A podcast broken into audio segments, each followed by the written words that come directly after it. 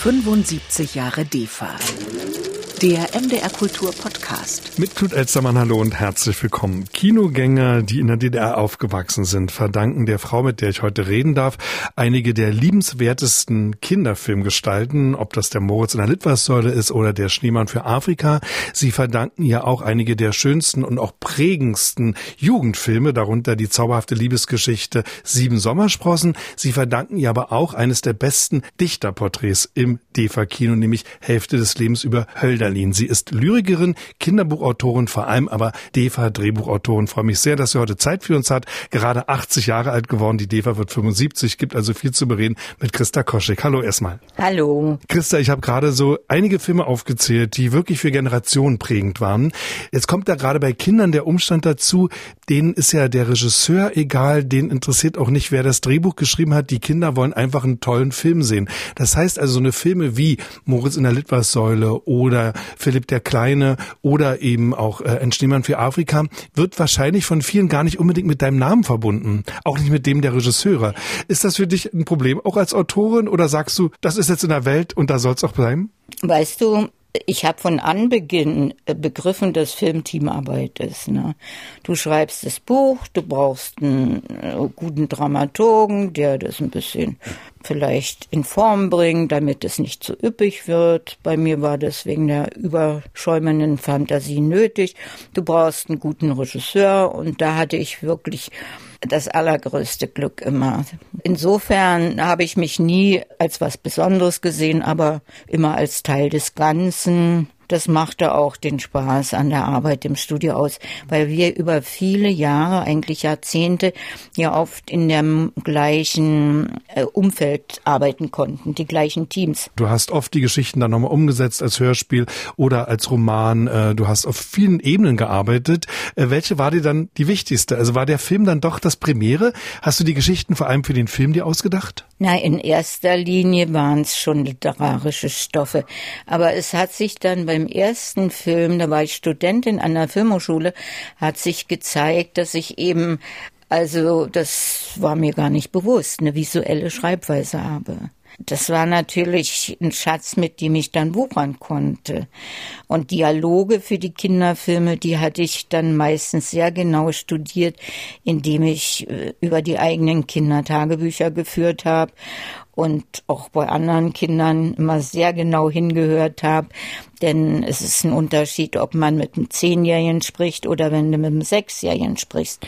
Und im Film muss das eben doch recht genau sein. Woher kommt es eigentlich bei dir, diese wirklich sehr konsequente Hinwendung zu den Kindern, auch dann zu den Jugendlichen durchaus? Äh, woran liegt das, dass du dich so konzentriert hast in deinem gesamten Werk auf gute Bücher und gute Filme für Kinder? Das hängt auch mit meiner eigenen Kindheit zusammen, die im Krieg noch stattfand und traurig war.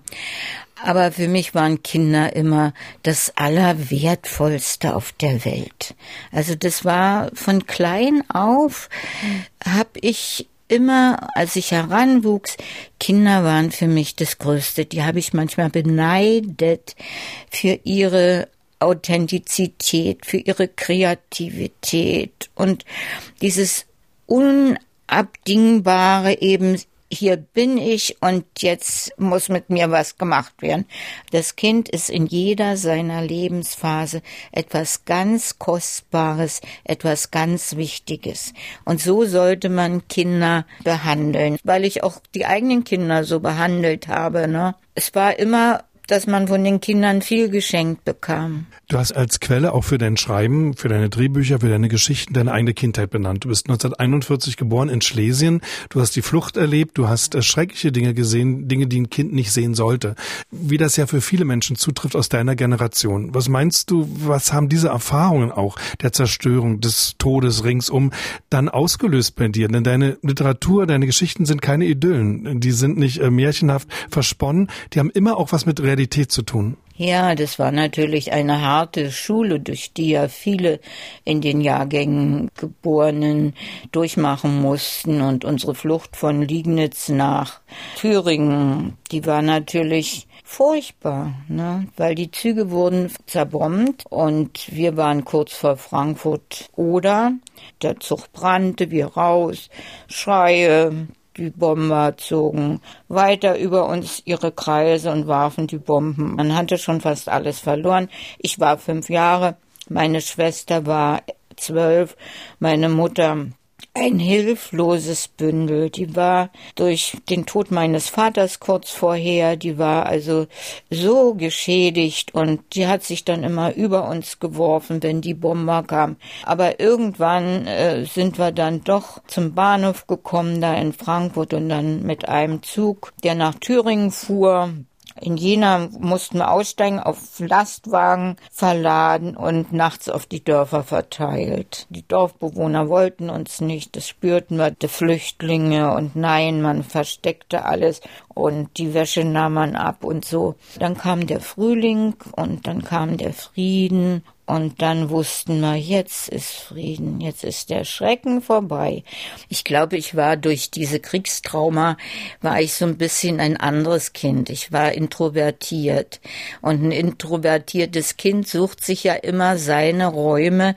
Und meine Rettungsboote waren immer die Bücher. Und dann habe ich angefangen, Gedichte zu schreiben und mir Unmengen von Büchern aus unserer Schulbücherei. Die Schulbücherei war ein großer gelber Holzschrank. Der stand in diesem Zimmer, wo alle acht Klassen unterrichtet wurden. Und dieses introvertierte Kind, auch das einsame Kind, finde ich in deinen Filmen ja ganz oft wieder. Also nicht zuletzt der Moritz ja. in der Litwassäule ist ein überforderter kleiner Junge. Dieses Gefühl für die Lage solcher Kinder, das kommt aus seiner eigenen Kindheit? Ich denke auch, ich habe mich immer früher mit den Schwächsten solidarisiert.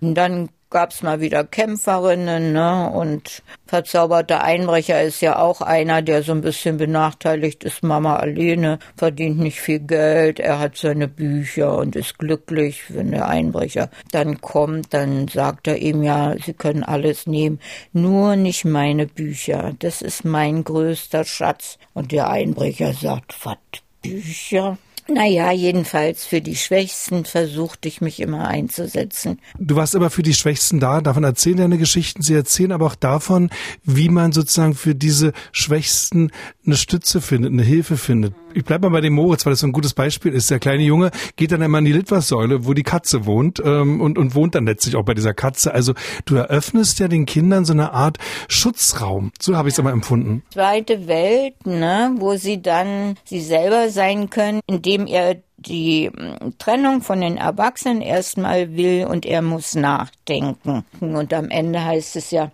als der Vater fragt, was hast du denn die ganze Zeit gemacht? Ach Papa, ich habe nachgedacht und dabei bin ich älter geworden. Ja, also er hat die Zeit drin. Er hat ja den wunderbaren Straßenpfleger auch kennengelernt.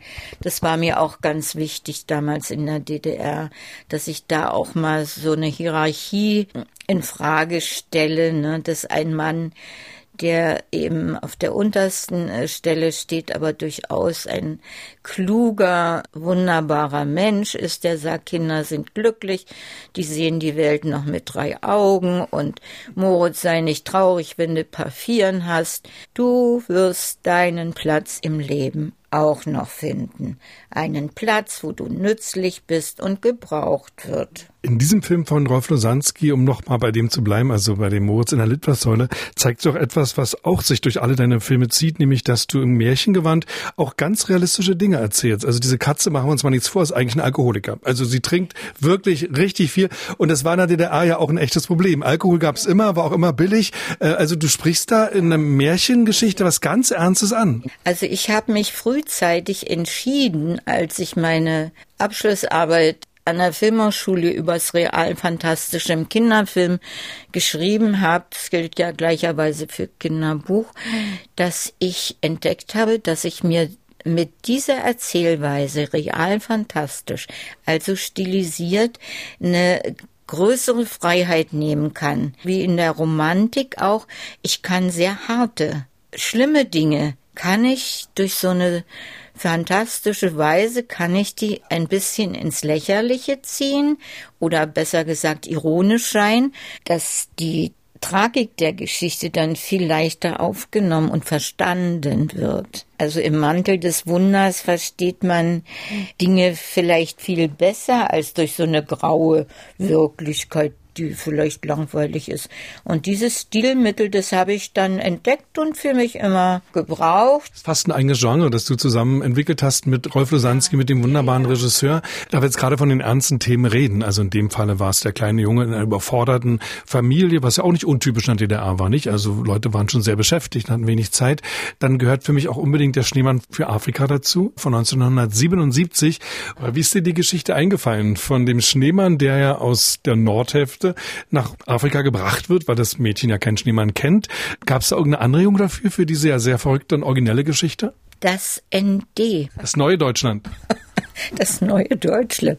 Wir sind in die Winterferien gefahren mit den Kindern und ich hatte mir die Zeitung genommen und da las ich im Kulturteil da so einen großen Bericht über die Seefahrt, Seereederei in der DDR und wie die Seemänner Weihnachten feiern. Also beim Kapitän sind die Geschenke abzugeben von den Kindern und Frauen und Freundinnen und dann haben die da in Badehosen gefeiert, das wird ja gezeigt. Und da dachte ich, da müsste man doch auch einen Schneemann mitnehmen können.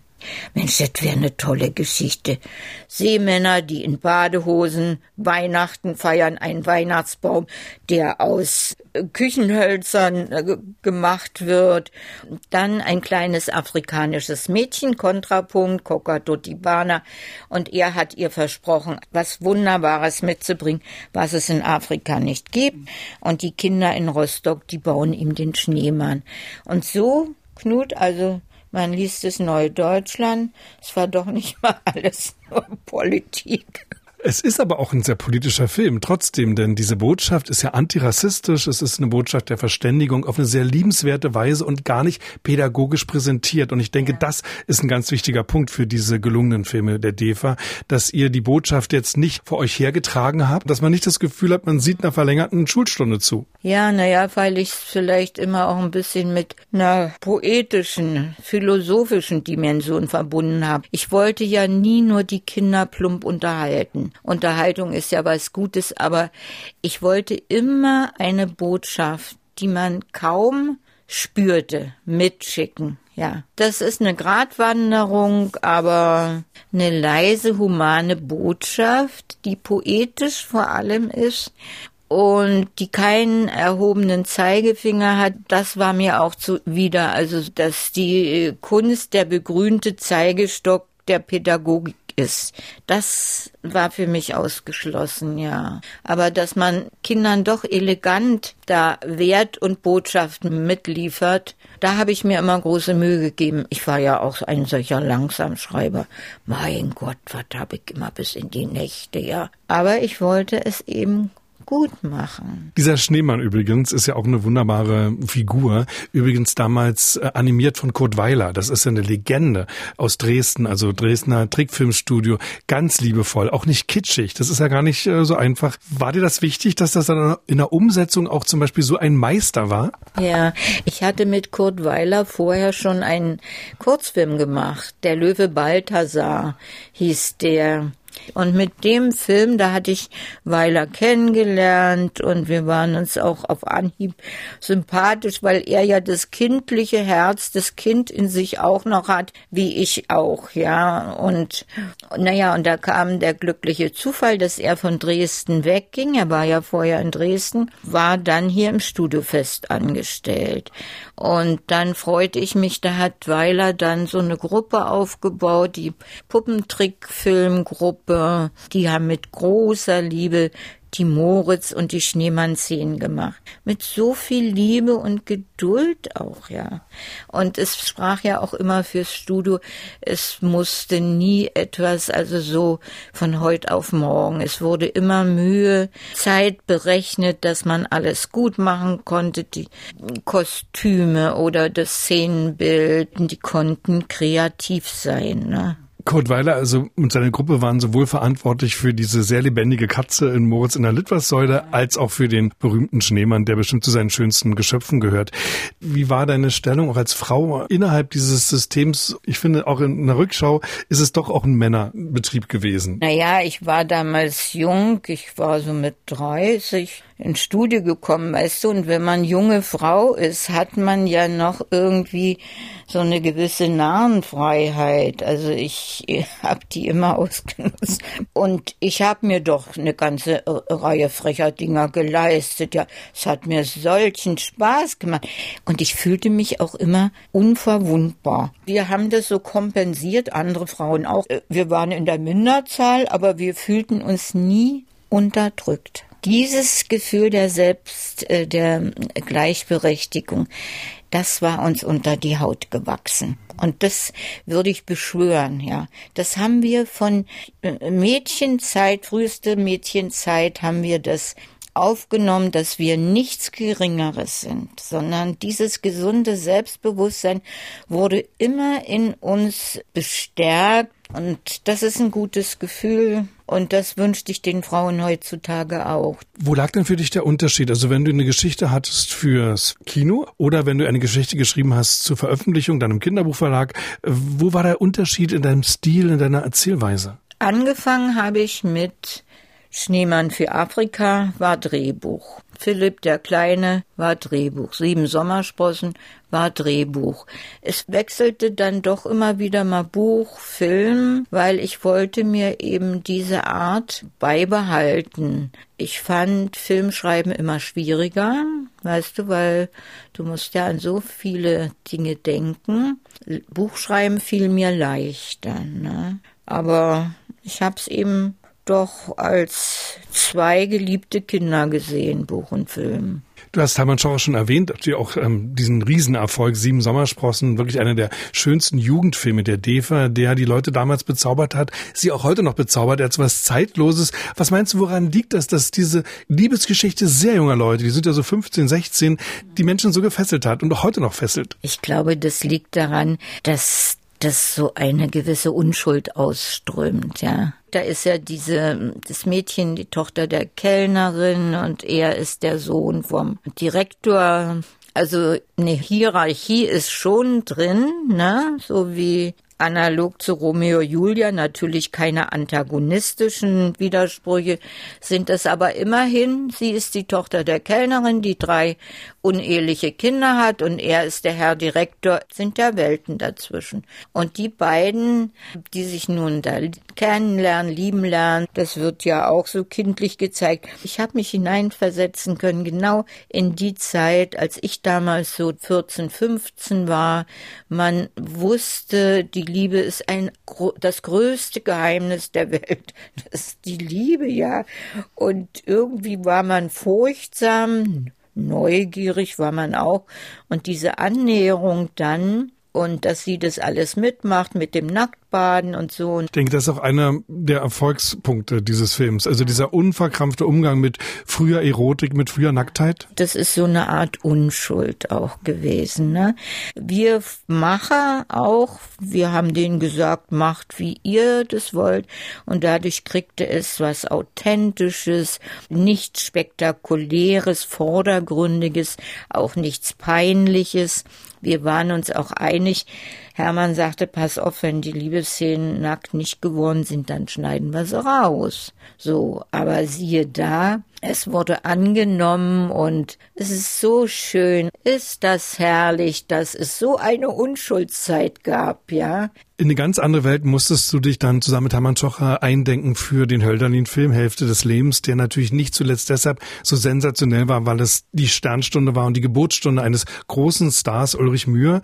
Traumpaar Ulrich Mühe als Hölderlin und Jenny Gröllmann. Das war ein Traumpaar. Wie die beiden das auch gespielt haben und auch wie ihr diese Geschichte erzählt habt, ist ja einerseits natürlich eine Geschichte des 18. Jahrhunderts, aber ihr habt auch versucht und du vor allem beim Schreiben, glaube ich, die gegenwärtigen Zugänge zu finden. Also wenn man sah, es war ihm ja nicht fremd. Schwer war es erstmal, die Auswahl zu treffen, denn das lange Leben hätte ja drei Teile womöglich gebraucht. Aber ich habe mich entschlossen für das Kennenlernen weil ich eine Liebesgeschichte schreiben wollte, kennenlernen.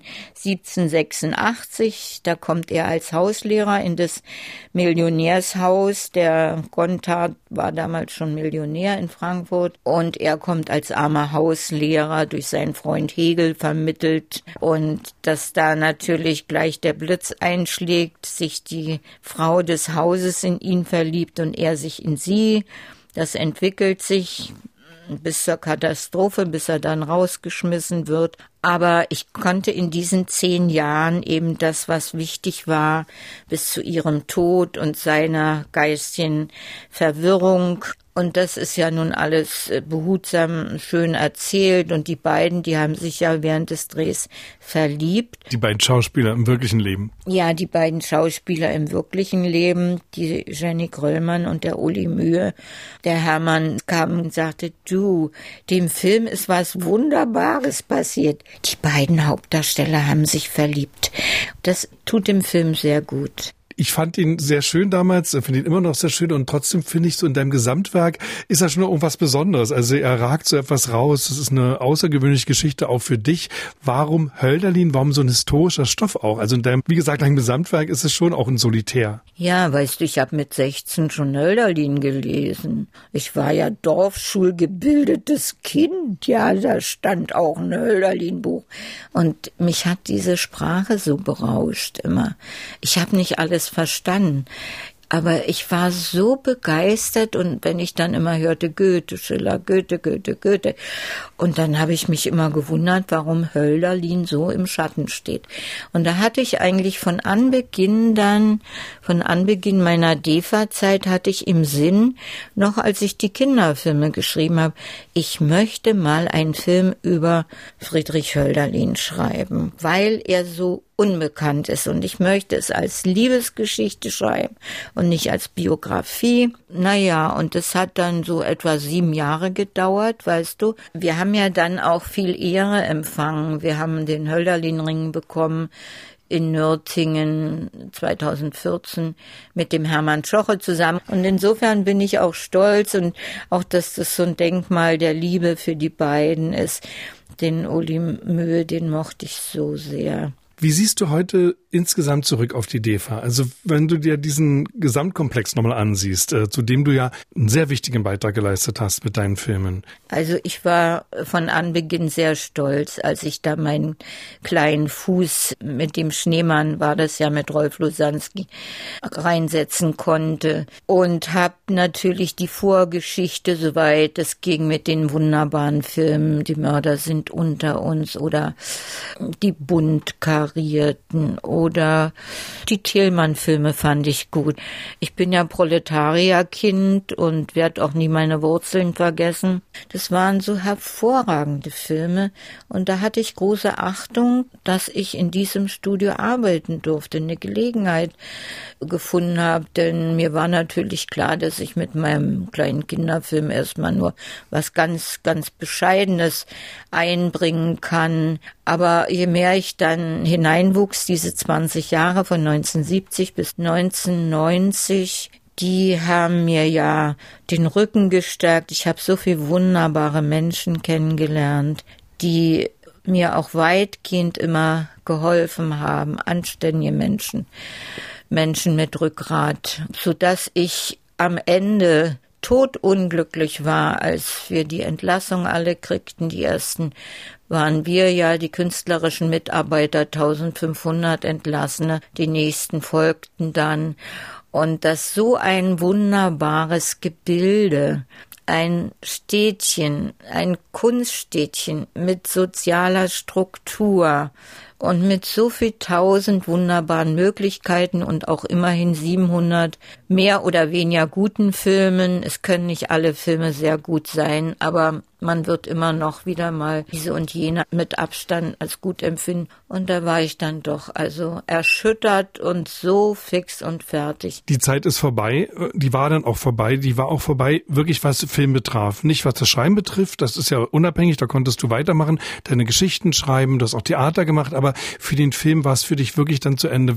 Wie bist du damit dann umgegangen? Denn das hat ja auch andere Menschen eine tiefe Krise gestoßen und du warst erst 50 übrigens. Aber eigentlich zu alt für die freie Wildbahn. Ne? Mein Glück war, dass ich die Kinderbücher geschrieben hatte, die auch in anderen Ländern gedruckt waren, in Schweden, Dänemark, in der Schweiz, in Bundesrepublik, Ungarn. Ich kriegte unheimlich viele Einladungen zu Lesungen aus den Kinderbüchern. Naja, da habe ich ungefähr so 15 Jahre habe ich Vorleserin gemacht, weil ich wollte nicht dem Arbeitsamt auf der Pelle liegen. Das lag uns nicht. Hast du das Kino vermisst? Aber ja, und wir haben natürlich mit Rolf immer versucht, Angebote gemacht.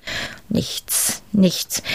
Es waren natürlich immer Demütigungen. Unsere Bücher waren ja zu Hunderttausenden auf die Müllhalden gekommen. Keiner kaufte sie mehr ab. Naja, dann war unsere Hausvertreibung, dann war die Entlassung, die Bücher auf dem Müll. Ja, und da bin ich zusammengekracht. Nach zehn Jahren lag ich dann in der Nervenklinik und wusste nicht mehr, wer ich bin. Schlimm waren eben diese Demütigungen immer. Was meinst du, was bleibt von dem, was du bei der DEFA gemacht hast? Wenn man sich die Filme heute nochmal ansieht, was macht sie noch sehenswert? Was bleibt? Ich denke, ich hoffe, dass es eben die besondere Farbe Christa Koschik ist. Diese Mischung aus real fantastischem, mit großer Poesie und versteckter Philosophie und dass die Liebe zu den Kindern, die aus allen Filmen spricht, jetzt bei Hölderlin die Liebe zum Dichter, dass das bleiben wird. Hoffe ich. Du hast vorhin gesagt, es war so ein kleiner Beitrag nur zur großen DEFA-Geschichte, aber es war natürlich ein ganz wichtiger Beitrag. Und ich denke sogar, dass gerade die Filme, die du gemacht hast mit Rolf Losanski, mit Hermann Schoche, die Kinder- und Jugendfilme, dass die ein ganz besonders wertvolles Erbe sind, weil sie nicht ideologisch befrachtet sind, weil sie sich ganz den Kindern zuwenden und deshalb auch immer noch gesehen werden können und gesehen werden sollten. Ganz lieben Dank, Christa Koschik. Danke für das Gespräch. Mein lieber Knut, ich danke dir. Du hast mir wieder ein bisschen Mut gemacht. 75 Jahre DEFA. Der MDR Kultur Podcast.